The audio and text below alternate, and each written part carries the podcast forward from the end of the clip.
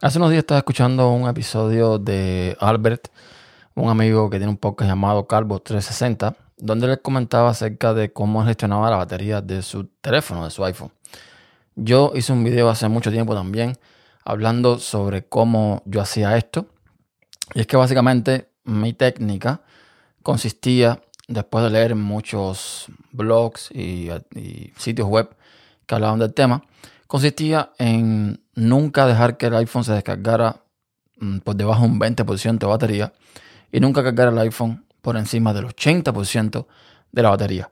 ¿Para qué me sirvió esto? Bueno, esto me sirvió para que estuviese un año entero, eh, un año y un quizás un mes o dos meses, con la capacidad de la batería al 100%. O sea, no bajó en un año la batería de su capacidad en nada. Luego, después de ese tiempo, por algún motivo, después de actualizaciones, después de algunas cosas, pues la batería bajó muchísimo, muchísimo, hasta un 91%. Y no sé si era un efecto placebo, no sé qué pasó ahí, pero no sé, eh, quizás ese 100% no era del todo real en todo ese tiempo. La cuestión es que una vez, hablando con, varias personas sobre el tema, creo que fue eh, Relfon, un amigo de España, el que me dijo, mira, no te preocupes tanto por la batería de tu teléfono y preocúpate más por usar el dispositivo. Con lo cual tenía toda la razón. Porque básicamente vivía castigado en cargar el teléfono hasta el 80% y no dejar que se descargara hasta el 20%. Entonces, lejos de disfrutar del dispositivo, lo que estaba haciendo era preocuparme demasiado. Además, eh, sí es recomendable, y esto lo sigo haciendo, darle cargas al teléfono, cargas pequeñas, eventualmente, mm, constantemente, y no esperar a que se descargue completo para después cargarlo completo.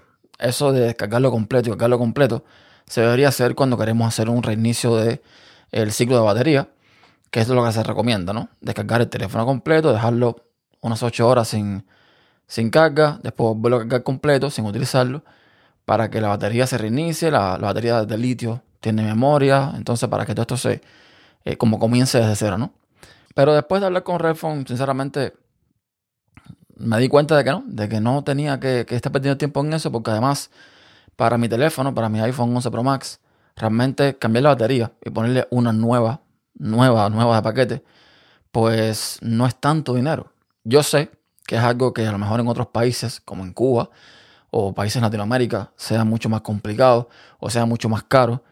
Pero en el caso mío que vivo en Estados Unidos, si yo quiero mañana que mi iPhone tenga un 100% de batería, solo voy al Apple Store, pago alrededor de 70 dólares, si mal no recuerdo, y listo. Me ponen una batería nueva, me hacen la limpieza del dispositivo, me lo mantienen como si hubiese salido de fábrica y ya está.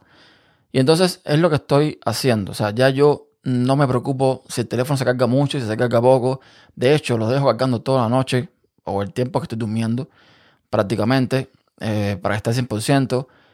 Mm, a veces en el trabajo por algún motivo no puedo cargarlo y me bajo un poco el 20% y lo pongo en el modo de, ahorro batería. O sea, no vivo preocupado ahora por la carga del teléfono, para nada. Y sinceramente, eh, del 91% que, que, que, tiene la batería, desde hace tiempo, yo compré este iPhone en el 20, no, en el 2019. En octubre de 2019. Compré ese iPhone. Prácticamente tres años.